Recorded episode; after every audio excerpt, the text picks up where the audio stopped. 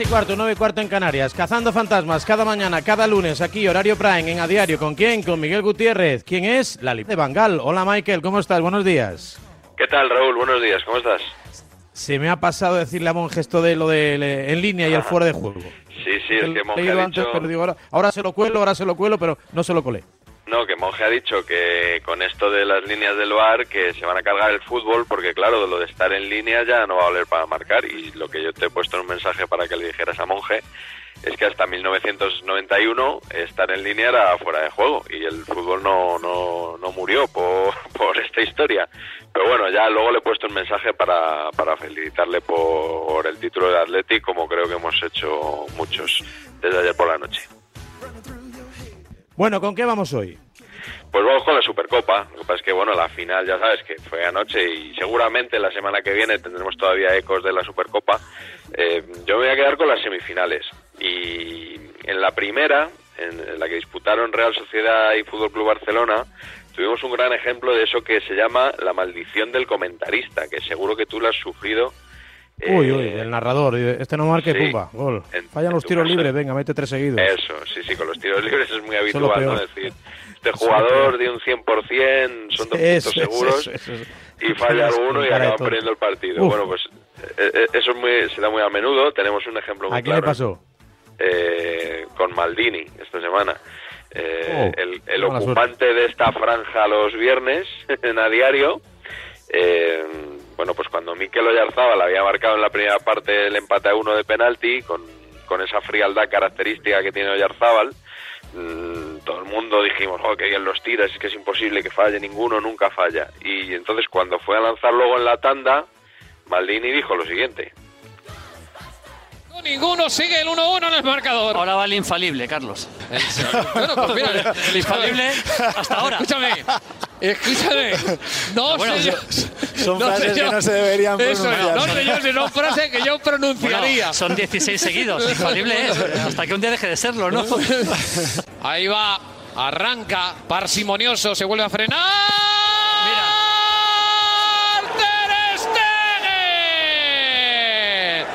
No visites la casa de Oyarzábal en las próximas fechas. no, no. Julio. Ver, lo hemos dicho en el partido. Había metido 16 seguidos. Alguna vez tiene que fallar alguno. Y ahí, bueno, No Pues ya mentía, no mentía Maldini. Efectivamente era infalible hasta que, hasta que fue falible, claro. Claro, efectivamente. Eh, eh, espero que se lo comentes el próximo viernes ¿eh? en, en la sección de Maldini en a diario. De todas formas, todavía le queda mucho hasta alcanzar el nivel de Nostrapacus, que es eh, eh, Paco González, que es el auténtico experto en esto de decir una cosa y que sucede la contraria. También es verdad que, que lleva 30 años eh, comentando todo el fútbol y, y, claro, tiene más posibilidades de sufrir el mal de comentarista que, que los que hablamos tú, aquí eh, un ratito los lunes. Tú, cabroncete, no cuentas las veces que sí efectivamente acierta. Estás ahí Claro, para sacarle claro. punta a las veces que fallamos, no a las veces que acertamos, que también las hay. Bueno, pero pero ya sabes que yo de fallos hablo, pero alguna vez, pero Sí. yo hablo sobre todo de, de malas prácticas profesionales o, por ejemplo, y aquí te, te paso el siguiente tema, eh, lo que está sucediendo con el VAR y el periodismo. Eh, llevamos tres años ya con el VAR en la liga y veo que hay periodistas que siguen sin saber cómo funciona, pero pero cosas cosas básicas de- del VAR. Entonces, si no saben ellos cómo funciona, ¿cómo se lo van a explicar a, a la gente que ni siquiera ha hecho los cursillos de Velasco Carballo y Eva Turégano, como dice Roberto Gómez, ¿no? Eh, nos vamos a la segunda semifinal de la Supercopa, eh, porque resulta que en los minutos finales del Real Madrid Athletic, el VAR eh, revisó una posible mano eh, de Unai Núñez, un, posible penalti por mano de Unai Núñez, y la, tel- la realización televisiva, por error, nos mostró repeticiones de otra jugada con Sergio Ramos como protagonista que no tenía nada que ver. Eh, bueno, pues Manu Carreño en, en el larguero de la cadena SER eh, no se enteró de nada y encima se permitía ironizar con esto. Vaya recital del bar que nos ha puesto siete repeticiones y ninguna era la que teníamos que ver. Han puesto siete repeticiones y ninguna era la mano que se reclamaba. Eh, yo había oído muchas veces decir, por error, que el realizador de televisión era el que suministraba las repeticiones al bar para chequear las jugadas, pero es la primera vez que oigo esta otra barbaridad, que es el bar el que suministra las repeticiones que vemos por televisión. y además dicho por uno que trabaja en la tele, que eh, tiene más mérito todavía. Em, yo creo que se liaron un poco él y Eduardo Iturralde González con unas declaraciones que hizo antes del partido Velasco Carballo. ¿Dónde está Velasco Carballo, no? Que dice siempre Roberto Gómez. Bueno, pues el otro día estaba en Movistar Plus, concretamente, donde contó mm, dos novedades que se iban a poner en marcha con esa segunda semifinal, que ya digo yo que se entendieron regular. Escucha. Cuando el VAR está chequeando algo, el árbitro para el partido, se lleva el dedo a la oreja, pues que todo el mundo y también los jugadores puedan ver que está chequeando el VAR. Vamos a hacer que eh, toda esta información esté presente en el videomarcador e inclusive cuando el árbitro vaya, ojalá no ocurra, ir al monitor, ir al monitor a ver una, una posible revisión, que lo mismo que está viendo el árbitro en ese momento lo vea todo el mundo en televisión. Eso lo ha dicho justo antes de empezar el partido. Pero es- eh, creo- pero no se ha cumplido. Iturralde. No, pero yo creo que estaba hablando para la siguiente Supercopa, para la del próximo Claro, año. para la del año que viene. Bueno, pues esto muchas veces tiene que ver también con la nula pedagogía, ¿no? Que, y, y, bueno, no solo la nula pedagogía por parte del colectivo arbitral a la hora de explicar las nuevas implementaciones que realizan en la aplicación de los protocolos del VAR, que no sé muy bien por qué motivo y no será solo, única y exclusivamente eh, culpa de la prensa española, que entiende un poquito mejor el funcionamiento, o por lo menos tenemos la percepción de que entendemos un poco mejor el funcionamiento del VAR europeo, por decirlo de alguna manera, que el VAR que se aplica en España, ¿no? Eh, ayer sin ir más lejos, ¿no? Esa acción de Jordi Alba en el último minuto, pues no acabamos de entender por qué ni siquiera se revisa, por qué nadie llama eh, por el pinganillo a Gil Manzano para decirle, oye, que hay un agarrón. No sé si entiendes que es lo suficientemente importante como para señalizar un penalti, pero era el último minuto de partido y, y la verdad es que mutis por el foro. Pero bueno, esto es lo que esto es lo que hay. Creo que se ha cortado yo- la comunicación con Miguel Gutiérrez. ¿Ya está por No, ahí? estoy, eh, Michael. estoy, estoy. Ya está, ya Eh, Raúl, mira, en, en el, en el audio que hemos escuchado eh, he subrayado lo de cuando el árbitro vaya al monitor. Sí, que va por veces. Se ha vuelto a cortar. Ese teléfono no rula. O el nuestro o el de Miguel Gutiérrez. Bueno, pues aprovechamos. Aprovechamos para hacer un alto en el camino, que diría el clásico. Enseguida estamos con el Notcast. Antes te cuento que con la situación que estamos viviendo intento salir lo menos posible de casa. Y claro, las gestiones, sí. ¿Quién me hace las gestiones? Por eso yo me he ido a la mutua, me he cambiado, porque me facilitan la vida y no necesito de- desplazarme para hacer esas gestiones. Además, si te vienes, en menos de seis minutos te bajan el precio de cualquiera de tus seguros, sea cual sea. Llama ya 900 900, mejor dicho 555 555 900 555 555. Esto es muy fácil. Esto es la Mutua. Consulta condiciones en mutua.es.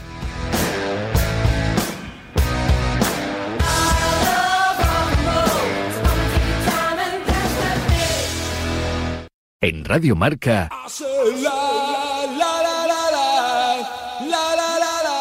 a diario.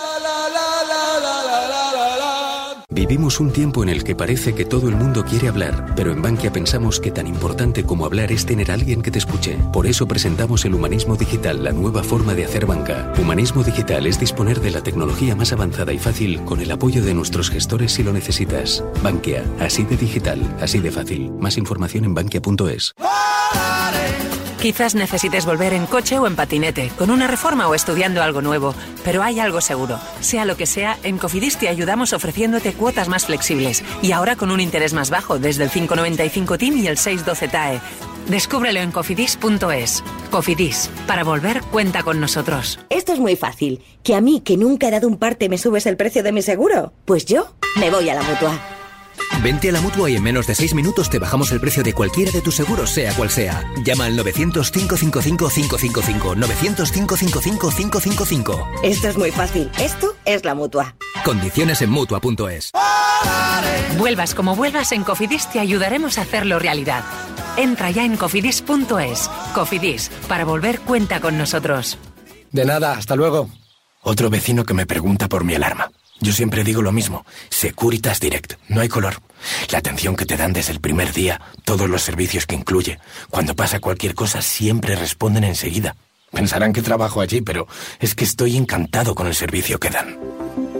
Confía en Securitas Direct, expertos en seguridad. Llámanos al 900-103-104 o calcula online en securitasdirect.es. Recuerda, 900-103-104. En el último Marca Gaming Show, Mountain. Se vende como juego y no puedes jugar con él. What the fuck. Eres una montaña. Mm, qué bonito. Una montaña de mierda. No, no. Eres una montaña y ya. En según qué momentos hay nieve, en según otros momentos pues aparece una persona, pero no puedes hacer nada. Eres una montaña. Ah.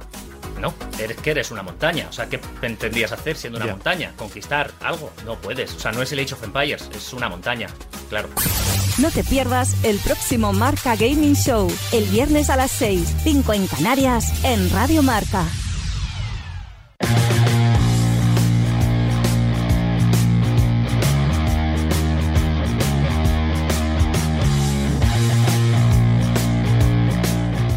Cuando vas en moto siempre debes hacer caso a los expertos porque son ellos los que dicen que circular con casco es lo más seguro y eso hay que cumplirlo. Pero cuando hablamos de seguros, a los que hay que escuchar es a los motoexpertos que te ofrecen más por menos en tu seguro de moto. ¿Y sabes quiénes son los motoexpertos? Correcto, línea directa que te ofrece las mejores coberturas y además poder contratar tu seguro de moto desde solo 77 euros. 9 17 700 700 917 700 700 o consulta condiciones en línea directa.com. Y aquí estamos en medio del trasiego de la libreta de Bangal y ese repertorio de sonidos que a veces nos dejan en evidencia cuando tentamos a la suerte estadística. Basta que digamos que vaya a llover para que luzca un sol espléndido y el lío que nos traemos prácticamente cada jornada con la aplicación del bar, que funciona casi peor que el teléfono hoy con eh, Miguel Gutiérrez. Michael, estás por ahí, ¿no? Sí, aquí estoy, aquí estoy. No sé si querías añadir algo más a propósito de, del enredo de Iturralde y de Manu Carreño. No, bueno, que, que simplemente yo, lo- mm, esta pequeña cruzada que tengo, lo, lo único que pretendo es que, eh, en este caso, los oyentes de, de Radio Marca, de este humilde espacio, sepan eh, nada más que la realización televisiva y el bar son independientes. Es decir, que una cosa son las repeticiones que vemos nosotros eh, cuando estamos disfrutando de un partido, que esas las eh, elige, las sirve el realizador de- del partido de, de MediaPro, bueno, ayer no era MediaPro, pero bueno, el realizador del partido, eh, que es un señor de televisión, y que otra cosa son las imágenes, las repeticiones que, ve el árbitro en esa sala llamada BOR y que le sirve un operador de vídeo que tiene sentado a su lado y que eh, lo que ve el árbitro cuando decide no es lo que vemos nosotros por televisión. Eso, eso es lo único que quería decir. Pues dicho queda, ¿eh? Dicho queda y aquí ejercemos de notarios, de correa de transmisión para todo aquel que quiera captar el mensaje. Tu notcast, ¿sobre qué versa en la jornada de hoy? Pues siguiendo con la Supercopa, he decidido centrarme en el Real Madrid porque hablábamos antes del mal del comentarista y antes recordaba Monje que Felipe del Campo le ha pasado algo parecido porque hablaba, daba ya por hecho que iba a haber un clásico el domingo y, y nada, y el que no acaba de tener suerte tampoco es Luis Rubiales porque yo creo que este torneo está creado con una vocación clara eh, de ser un, escaparate mundial, incluso bueno, con ese contrato firmado con Arabia Saudí que este año no se ha podido ejecutar, pero que se eh, continuará próximamente, y dos años que van y sin ninguna final Real Madrid-Barcelona. Y esta semana me he querido centrar en la eliminación del Real Madrid a manos de Athletic con eh, todavía eh, arrastrando esos esos ecos del temporal Filomena y del y de la odisea, digamos, eh, que no, por lo menos eso nos dijeron, vivida por el Real Madrid para llegar a primero a Pamplona y luego a Málaga. 10 y 29, hora menos en Canarias. Señoras y señores, es lunes, ha llegado el momento de escuchar el notcast de la libreta de Bangal. Thank you. El grajo vuela abajo y hace un frío del carajo. El grajo no es que vuele abajo, que va andando. Oh, the weather outside is frightful. Aquí las vacunas de Pfizer tienen frío. Hoy mi intención era hablar de Filomena, pero surgió algo que me hizo cambiar de planes. Let it snow, let it snow, let it snow. El Madrid se la ha pegado. El Madrid ha vuelto a los andadas. Y eso que una nevada así se ve una vez en la vida y en cambio lo del Real Madrid empieza a ser ya bastante habitual. El Madrid está en un bache. Empatar en el campo el Elche, empatar en el campo los Asuna. Bueno, el partido de Osasuna es punto y aparte, porque las condiciones en las que jugaron los jugadores del Real Madrid no se debió jugar el partido. O sea, ese no lo contamos. Eso no lo contamos. Antes del partido contra Osasuna por lo que le costó llegar a Pamplona. Ese avión no tenía que haber despegado. Que no hubieran volado. Después de cuatro horas, con estas cuatro horas, con estas cuatro horas en un avión metido alguna vez. Que no hubieran volado. Sales aturdido, cuatro horas de claustrofobia. Y después porque no pudo regresar a Madrid. 13 Copas de Europa perdidas por España, es intolerable. No, perdidas no, están en Pamplona. Y Courtois ha dejado entrever una, una posibilidad que es que el Madrid viaje directamente a Málaga. Pero que eso es otra ¿Cómo milonga. va a viajar directamente El partido es el jueves. Es el jueves el partido, ¿eh? ¿Cómo va a viajar directamente a Málaga? Se ha decidido después de una reunión hoy que era mejor ya viajar directamente a Málaga, no pasar por Madrid. Y en Málaga, derrota 2-1 en semifinales de la Supercopa. Hoy el Atleti de un zarpazo al Real Madrid que lo ha dejado noqueado en el suelo. Bueno, pero hoy no había nieve, ¿eh? Hoy qué excusa tenéis, la nieve, hacía frío en Málaga, eh, lluvia, viento, truenos, relámpagos, caía piedra. Si el Madrid encima sale con los mismos 11 que viajaron a Pamplona y que están metidos en un hotel. Pero que han estado durmiendo Madrid, bajo cartones, es la que irre- no me he la enterado irre- yo. que El Madrid venía de una odisea de estar aislado en un hotel por protocolo COVID donde no puedes salir, mientras que los jugadores del Atleti están entrenando en Lezama, durmiendo en sus casas y descansando durante una semana entera. Y voy a hacer un partido muy físico. No, monje, digo que no es. Ay, Dios mío, espera, espera. que yo te he escuchado a ti y además te doy por a llorar a la llorería, Espera, venga, espera, vamos, espera, venga, monje, a ver, ¿qué espera, estás espera, contando, déjame-? Digamos que Zidane no ha tenido su mejor semana como entrenador del Real Madrid. Ha tenido semanas mejores Zidane. Empezó con lo de que no se puede jugar en este campo en Pamplona. ¿Usted cree que no se debería haber jugado? No, pero bueno, al final es, es así. Y termina diciéndole a Ricardo Sierra que quieres que abandonemos la temporada. ¿Le preocupa que de alguna manera esta derrota, esta eliminación le pueda pasar factura al equipo? No, ¿qué quieres? ¿Que dejamos la temporada? No. Ha flipado Ricardo Sierra, claro. Para mí ha sido una semana muy negativa, que empezó con un Zidane llorón en Pamplona y acaba con el Zidane más áspero. All the way home I'll be. Que si no ha sido la mejor semana, ¿cómo la mejor semana? It is frightful. Este Madrid ha tocado fondo. Para mí ha tocado fondo. A mí me deja una sensación de bajón, de jarro de agua fría y de impotencia y casi de rabia. Salvo dos destellos de Asensio y poco más, miau. Peor Madrid que he visto en años. Yo creo que la gente está convencida que si hubiera jugado la final contra el Madrid, al Barça con Pedri, Pedri en la frontal. con De Jong, con Ter Stegen, con Araujo, con Mingueza, con Griezmann y hasta con Braithwaite, le hubiera bastado. Miau. And my dear, we're still goodbye. Hay más sanedrines en los que el Madrid juega mal que un buen Madrid. Nos pasa, es que es revisar. lo- eh, hombre, bueno, No, no, tengo la libreta no es que sea yo, verdad, Mario. Con esta plantilla es más normal que veamos partidos de Europa League que de Champions. Uno de los debates que acompañan siempre a la Supercopa, con este formato o con el anterior, es la importancia que se le da. Cuando se gana y cuando se pierde. Quería saber si para usted es un fracaso caer eliminado y de la manera en que se ha caído eliminado. No, no es un fracaso, como tú estás diciendo, no. Fracaso es no intentarlo, no darlo todo en el campo. No clasificarte para la final de la Supercopa de España tampoco me parece que es para tirarse por el puente, sinceramente. Esta noche, fracaso, perder o sea, lo- contra lo- el Atleti de Bilbao en semifinales de la Supercopa de España es un fracaso. Pero lo- para mí. Un fracaso es quedar segundo en la liga. Un fracaso es perder una final de la Copa de Europa.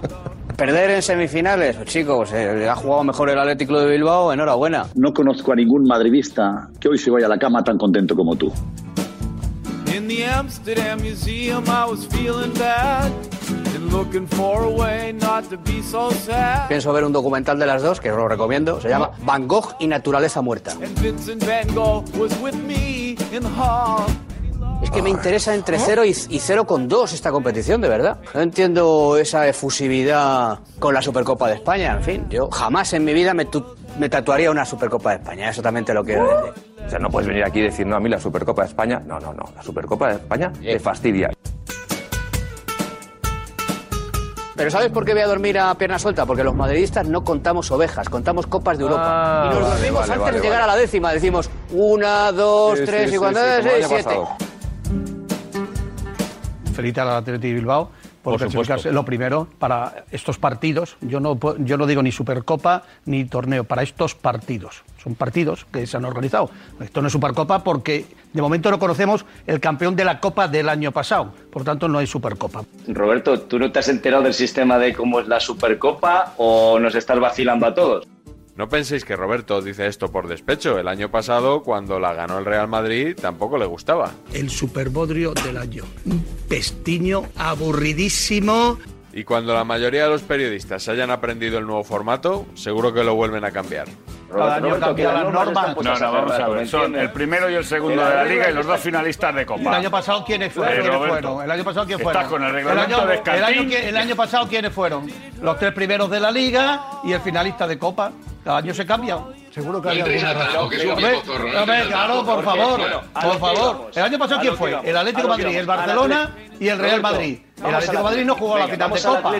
El Atlético de Madrid fue segundo. Segundo en la liga, ¿eh? El Barça fue campeón de liga. ¿Y el Real Madrid? Y como fue campeón de Copa, pues metieron al Real Madrid. No, no, el campeón Copa fue el Valencia. o sea, Sí, ahí hubo- es que Monje el hubo- año pasado fue un poco diferente. ahí se afinó mucho, sí. A ver, decirme las normas, porque lo mismo el año que viene llego yo al Trujillo para que juegue. Pese a sus esfuerzos por tener una final entre Barcelona y Real Madrid, Luis Rubiales Rubio. no tiene suerte. El año pasado le falló el Barça No os hagáis ilusiones, no van a echar a Valverde. y este año el Madrid. ¿Una porrita? Yo veo un 2-1 para el Atleti. Gana el Atleti la final deseada, eh, Barcelona, eh, Atleti Bilbao, que es la que quiere el mundo. deseada. ¿Deseada por quién? Que es la que- todo el mundo Deseada quiere por una quién. final Por, Barcelona por Zubizarreta, porque juegan los dos equipos, ¿o por quién? Como hay tanto antimadridista, pues nada, la gente querrá que gane el Atleti, que me parece muy bien. Sobre todo en la Federación y en Movistar quieren una final Barcelona-Atleti Bilbao. No sea faltón, por favor, no sea faltón. Todo el mundo quiere una final Barcelona-Atleti Bilbao. Pasado lunes yo me fui sonrojado de esta tertulia de la tribu, poco más o menos que parecía el, el invitado pobre, ¿no? El invitado al que le dan las migajas y que está esperando ahí recibir palos de uno y otro lado, ¿no? Monje se refiere a esto. El termómetro estará en el clásico del, del domingo, en el, en el Madrid-Barça que se jugará. No, la... si llega. ¿Cómo si llega, hombre? Felipe, eres un fenómeno. La acabas de clavar. Jo, Sí, ju- sí, qué el- el- faltaza el- de pero si el- respeto. Si el, Madrid le gana al Athletic, que es lo lógico, y el Barça le gana a la Real, que es lo lógico. Bueno, me eso no No vamos claro. entonces. Hombre, los- Escucha, voy a llamar ahora a- Felipe Pero está escucha brillante como siempre, Eh, Monje, brillante como estoy siempre. No diciendo vamos, algo no raro. grato. Voy a llamar a Marcelino, que no Monje, vamos. Estoy diciendo algo muy extraño al decir que el Madrid y el Barça son favoritos ante el tengo y la Real. ilusión máxima el Tú puedes tener la ilusión que quieras y supongo que habrá. pide a los Reyes. Pero lo, lógico, lo lógico, no sé, a lo mejor estoy equivocado. Lo lógico es que el domingo haya un clásico Madrid-Barcelona. El termómetro estará en el clásico del, del domingo, en el, en el Madrid-Barça que se jugará. No, la- si llega. Es acojonante que has dicho que la piedra de toque va a estar el domingo en el partido clásico Madrid-Barça. Es que lo Eso más- es lo que has dicho. Claro, y claro, cuando he salido yo lógico- a decirte que hay dos equipos que juegan, que son el Atleti y la Real, yo he hablado del Atleti, entonces se ha rectificado un poquito. No, no he rectificado, no me has dejado ¿sabes qué terminar. pasa? Que es el Eres un funcionamiento león. habitual. Eres un león que ha metido un zarpazo. Miau. Porque no me has dejado terminar. Que lo lógico es que el próximo domingo, si no me decís lo contrario, es que haya un clásico Madrid-Barça y que sea una muy buena piedra de toque para saber cómo está el Madrid y cómo está el Barça. No he dicho nada más. Lo puedo decir con más decibelios o con menos decibelios, pero es una realidad palmaria. Que lo lógico es que haya una final Madrid-Barça el domingo. Ya está, no pasa nada. Creo que no voy a ir al infierno por decir eso.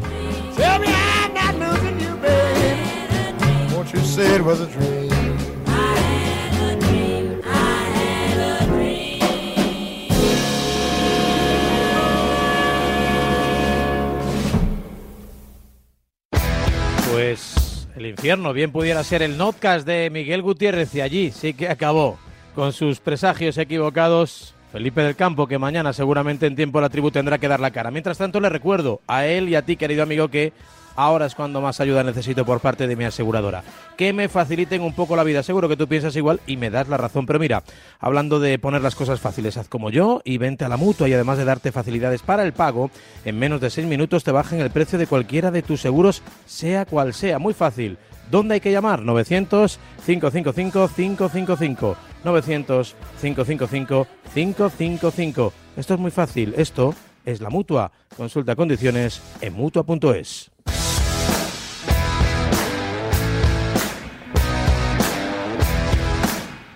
Diez y 39, hora menos en Canarias. En la recta final de este tiempo de la libreta de Bangal, horario Prime, en a diario, es lunes, es Blue Monday. No me has dicho nada sobre si tu lunes es triste o no, Miguel Gutiérrez. No, hombre, vamos, mis lunes desde que colaboro con Radio Marca nunca son tristes, Raúl. Eh, ahora empiezo la semana con una energía distinta, además.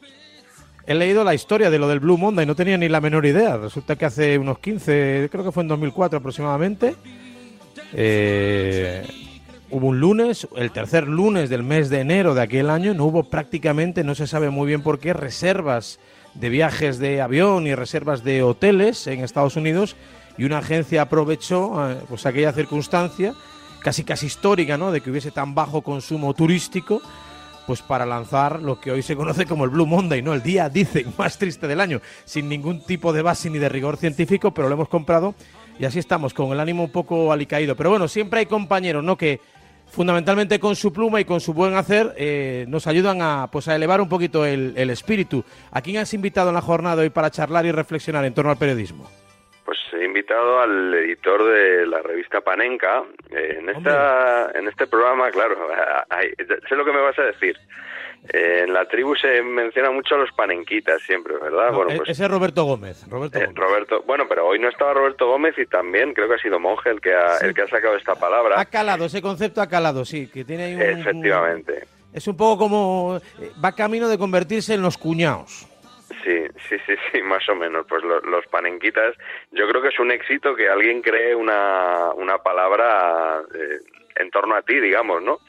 Y, y bueno, yo más que de los panenquitas, que también hablaremos, quiero hablar de Panenka, no del futbolista Antonín Panenka que se atrevió a lanzar ese penalti que rompió moldes en su día, sino de un grupo de periodistas que hace ya más de 10 años pues también se atrevió con algo contracorriente, que es lanzar una revista en plena era digital, una revista en papel. Y hace poco que han cumplido 100 números eh, y me parece una buena excusa para hablar bre- brevemente con, con su editor, con Aitor Lagunas. Y tanto, Laitor, buenos días.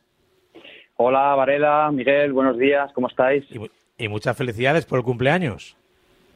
Pues eh, muchas gracias, aunque sea en Blue, Mon- Blue Monday, ¿no? Como comentabas tú, pero muy contentos y muy felices. La verdad que sorprendidos, ¿eh? Yo te, te digo, somos los primeros y eh, yo en este caso como, como editor, claro, desde, desde el principio de esta aventura, pues no nos podíamos imaginar en absoluto que podríamos llegar a 100 números y a rozar prácticamente 10 años haciendo, haciendo una revista pues muy humilde, eh, desde los medios con los que contamos, eh, sobre todo al principio, ahora ya un poquito, un poquito más fuertes, pero, pero igualmente una, una revista que prácticamente es artesanía periodística porque se hace con, como te digo, con pocos medios, con mucha ilusión y al principio con la duda de si habría muchos más locos a los que les gustaría mirar el, hacia el fútbol desde una vertiente, pues, eh, si queremos, cultural o, o más amplia, ¿no? No solamente centrados en, lo deportivo, también no solamente centrados en el, en el Barça-Madrid o, Madrid-Barça.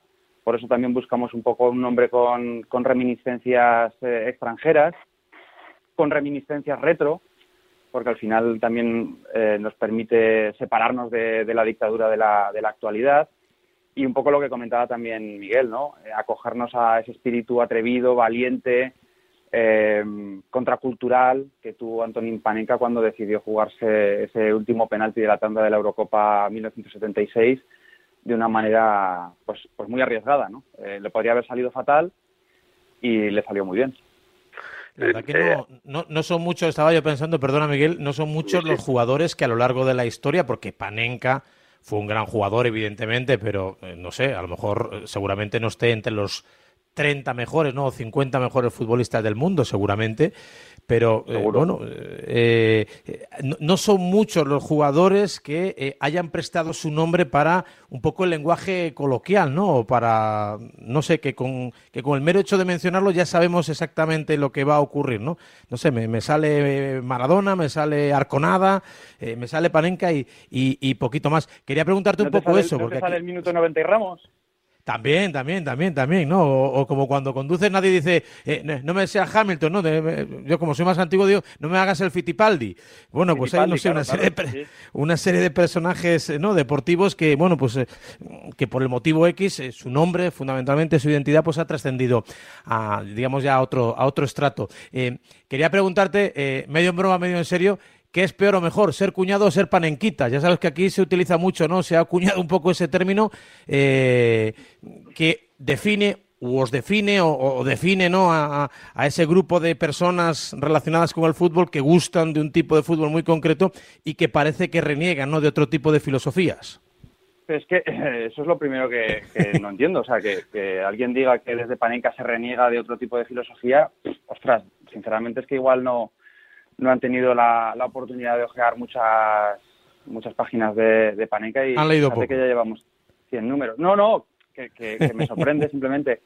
Yo, yo lo primero que quiero decir es que a, a Roberto Gómez no lo conozco personalmente. ¿eh? Y Tengo muy buenas referencias eh, en parte de, de- de varios miembros de tu tribu, eh, Varela. Así que seguramente sea un tipo excepcional.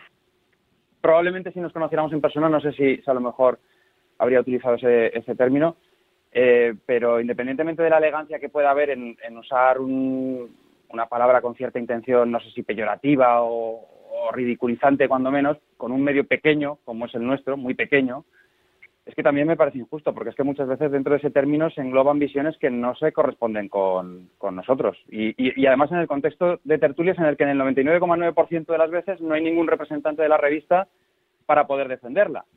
Tertulias muchas veces en dinámica Madrid-Barça, Barça-Madrid, que es algo de lo que nosotros, como te he dicho antes, también eh, tratamos de, escapar, porque hay muchos equipos, hay muchas aficiones y muchas propuestas futbolísticas y absolutamente todas merecen el mismo respeto. O sea que yo creo que eso, mm, insisto, no se corresponde mucho con lo que venimos haciendo desde hace 10 años. Y luego creo que también hay algo de diferencia generacional en todo esto. Creo que hace 30 años, eh, 25 años, 20 años, la comunicación sobre fútbol quizá era menos analítica, porque probablemente los comentaristas y los narradores también tenían menos herramientas para poder analizar el juego. Lo digo porque eh, he leído en alguna ocasión que, Roberto hacía eh, referencia a que le molestaban conceptos como las cuando se habla de transiciones en lugar de contragolpes o cuando se habla de intervalos en lugar del hueco entre el central y el lateral. Bueno, hay una parte de ese discurso que puedo comprar porque realmente es que ahora parece que si no usas según qué palabras parece que no sabes de fútbol, pero es que Panenka tampoco creo que caiga en eso porque nuestra mirada no es exclusivamente táctica, ni siquiera es principalmente táctica. Entonces, eh, si me preguntas a mí tampoco me parece mal que quienes saben, que ya te digo que hay muchos que saben más que nosotros en ese aspecto, divulguen y expliquen conceptos que ayuden a entender por qué pasan las cosas que pasan en el campo, que casi siempre van más allá de quién ha corrido más o quién le ha puesto más narices. ¿no? El fútbol se ha convertido en algo eh, pues más complejo de lo que era hace un par de décadas, hay más herramientas y también hay más conocimiento, no solamente de quienes hacemos periodismo, sobre todo por parte de, chavales jóvenes, eh, periodistas jóvenes que están haciendo cosas muy chulas, sino también y sobre todo de quienes lo consumen, de quienes consumen periodismo. Ahora el espectador, el lector, eh, el aficionado futbolero en general, yo creo que sabe mucho y pide también más nivel en los análisis. Por eso hay una bifurcación muy clara, a mi entender, entre el periodismo más de polémica, más de rumor, si quieres incluso más de militancia hacia un club determinado, que y, luego eh, hay otro periodismo pues probablemente más reposado y más centrado en analizar el juego con independencia de- del equipo que lo practique, ¿no? Y, y los que están en un bando supongo que le encontrarán defectos al otro. En todo caso, como yo no puedo estar en la cabeza de quién usa ese término ni saber con qué intenciones lo hace, pues mira, si alguien lo usara delante mío, mi reacción sería mm, panenquita sí y a mucha honra.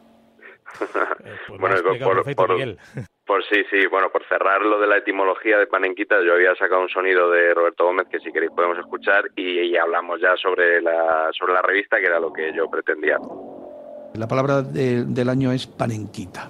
Todo el mundo me pregunta qué es el panenquita. El panenquita es un nuevo modelo de entender el fútbol de gente joven que ha incluido un lenguaje de el punto ciego, la presión alta, eh, laterales largos, eh, el relato del partido, filtrar pase, que es que de verdad yo me parto, me descojono. O sea, con lo de lo- lo- el panenquismo, no diría que es como el bar, que va a acabar con el fútbol, pero desde luego la cantidad de panenquitas eh, que hay es alucinante. Y quiero decir otra cosa, la gente piensa que lo digo de una manera eh, peyorativa hacia la revista Panenka. No, soy lector de Panenka. Me extraña que no me hayan hecho una entrevista en Panenka a propósito de este tema. Ya, ya lo sabes, Aitor. Yo te mando el teléfono ahora. tenéis que quedar, tenéis que quedar pronto para hacer la entrevista a Roberto. No, pero Ah, bueno, mira, que eh, queda poco tiempo. Dale. Sí, sí, sí, no, que mm, un poco poco por lo que estaba diciendo Aitor, yo pensaba que esta revista en, en los años 80, por ejemplo, eh, es- dice, bueno, una revista en papel en la era digital, a lo mejor en los años 80 había tenido más sentido y yo creo que no, porque eh, cuando lo de Internet todavía no estaba ni en nuestros sueños, leer sobre fútbol no era muy habitual y escribir hasta que estaba mal visto, ¿no? Hombre, yo creo que es que ahora lo que ha habido, lo que ha habido es un, un boom. Eh, y, no digo que sea en absoluto por, por, por, eh, a consecuencia de que haya salido Panenka, ¿no? Creo que en general, como te decía antes, ha aumentado eh, pues eh, el hábito lector o la inquietud o, la- o el interés en torno en torno al fútbol en, en- en todos los ámbitos, ¿no? Y, y, y también en el, en el ámbito pues de, de libros que se publican. Prácticamente hace 15 años no se publicaban eh, libros sobre fútbol, salvo alguna biografía puntual o Muy algún club que llegaba a un centenario, pero, pero había poca literatura sobre fútbol, al menos en castellano. ¿eh? Y, y afortunadamente ahora pues estamos en un, en un contexto en el que se publican muchos libros de fútbol. Eh, yo creo que lo, lo bonito es eso, ¿no? Que haya pues mm, diversidad de opciones para, para que aquel que, encuentre un tipo de periodismo, un tipo de, de acercamiento al fútbol, pues pueda encontrar lo que más le guste. Y yo lo que sí que creo es que Panenka es absolutamente compatible con, con otros medios de comunicación, con otras formas de entender el periodismo. Eh, puedes comprar tu diario de referencia o consumirlo en la web o ver un canal de YouTube. Eh, tienes Panenka, tienes eh, Informe Robinson, tienes eh, eh, el chiringuito, o sea, tienes de todo. Y, y, como pasa con los estilos de, de fútbol, con los estilos de juego, creo que todos tienen su público, todos, si se hacen bien, pueden funcionar eh, cada uno tendrá su preferencia, pero creo que a todos hay que, hay que tenerles el mismo respeto. Y yo, sinceramente, mm, no, no, no me gusta, no me gustaría que nadie, en nombre de Panenka, se colocase en ninguna atalaya para criticar a compañeros, pero de la misma manera tampoco me gusta que, que otros se coloquen en esa atalaya para, para señalarnos a nosotros con, además, insisto, eh, matices que no que creo que no, no, no son reales en la mayoría de los casos. Oye, ahora que hablas, mencionabas los libros, os habéis metido también ahora a, a- a editores, o sea, como un poco como el más difícil todavía, ¿no?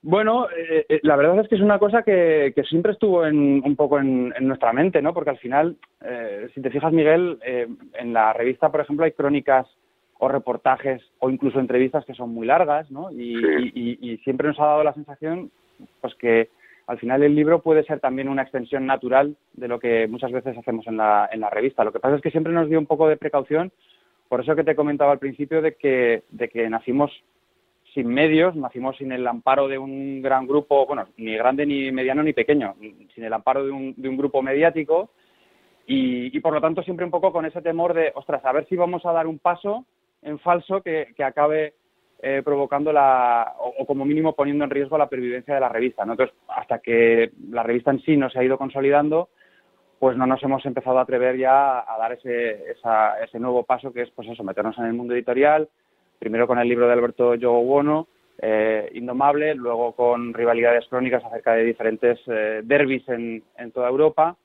y el último con, con Kafka en Maracaná, que son 90 pequeños relatos acerca de- del fútbol y la literatura. Y ahora estamos a punto de presentar el cuarto, que tendrá que ver con, con la Eurocopa, con la historia de la Eurocopa a través de... los- Familia numerosa, entonces. Sí, sí, sí, sí, porque, porque, porque además es que están funcionando. Eh, y, y, y ya te digo que, que nos parecía que era como, como una extensión natural de, de seguir creciendo dentro de la revista, que es- creo que es algo que también eh, está bien que, mantengamos 10 años después, ¿no? Esa voluntad de no quedarnos única y exclusivamente anclados en hacer una revista cada mes, que está muy bien y tiene, yo creo que tiene, tiene mérito, pero pero pero también empezar a empezar a sí empezar a- a intuir pues qué otras cosas podemos podemos hacer en qué otros ámbitos debemos estar eh, y el tema de los libros es, solamente uno de ellos pero vamos que para mí la, mayor sorpresa es haber llegado a estos 10 años con la revista y seguir manteniendo la pasión por el periodismo y, la pasión por el fútbol porque son es una pasión doble eh, diez años después, ¿no? Yo pensaba que nos íbamos a quedar sin energía, sin ganas, sin historias y, y que va. Eh, tenemos todavía cuerda para rato, mientras al menos haya gente que, que quiera seguir leyendo Panenka. La última.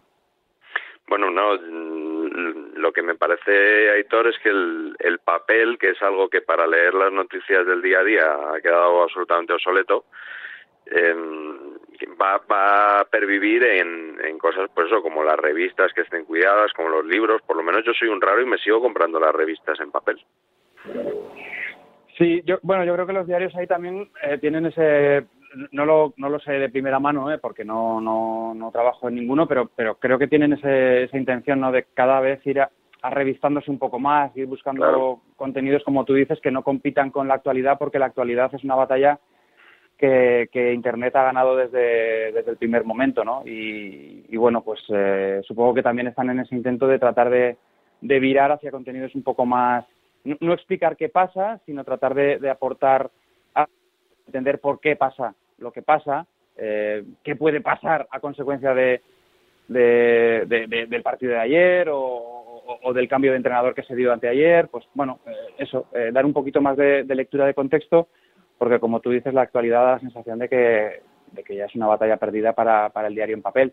Pero sí, si tiene algún sentido seguir sacando medios de comunicación en papel impreso, pues eh, yo creo que en buena medida también es por darle un valor añadido al, al objeto en sí, ¿no? Que es algo que al principio también eh, no- nos mereció mucha, pa- pa- para mi sorpresa, ¿eh? O sea, cuando, cuando quisimos hacer Panenka, planteamos hacer un medio de comunicación que hablase de fútbol eh, modestamente y humildemente, pero de, de- a lo mejor desde otro enfoque, pero también con otro, con otro aspecto, ¿no? O sea, ser un poco diferentes en el contenido, pero también en el continente. Y, y claro, eso, lo que te digo, al principio nos escribieron muchos tweets y, y- y correos electrónicos de gente que decía, ostras, es que no parece una revista de fútbol, ¿no? Parece una revista de, de- de cualquier otra cosa, ¿no? Y incluso recuerdo uno de un lector que, que vino a decir algo así como, eh, a mi, a mi novia, no, a mi madre no le gusta el fútbol, pero, pero Panenka se la lee. Y ahí pensé, digo, ostras, pues igual nos estamos pasando un poco de, de, de alternativos. Pero bueno, eh, afortunadamente la, la cosa no ha ido mal y, y sí, seguimos, seguimos eh, pues bueno, eh, siendo una revista minoritaria, ¿eh? Porque eso sí que, sí que creo que es importante. O sea, que Ahí- nosotros nunca hemos tenido la, la vocación de dejar de ser minoritarios mientras tengamos una minoría que sea lo, suficiente, lo suficientemente militante como para poder permitir que esta sea una aventura sostenible y, y autofinanciable. Y aquí siempre tendréis vuestro espacio, vuestro rinconcito. Agradecido de que nos hayas atendido, de que nos hayas explicado alguna de las claves de este bonito y romántico proyecto denominado Panenka, con o sin panenquitas. Allá cada cual. Aitor, muchísimas gracias. Te lo agradezco, Varela, y un abrazo fuerte, Miguel. Cuidaros mucho. Gracias, Aitor. Gracias. Gracias también a ti, Miguel, que nos vamos. Bueno, la semana que viene espero verte, Raúl, en el estudio. Si Dios quiere y el tiempo no lo impide. Hasta la próxima semana. Miguel, la libreta de Bangal con él y con la suerte, echamos el cierre a este tiempo de a diario.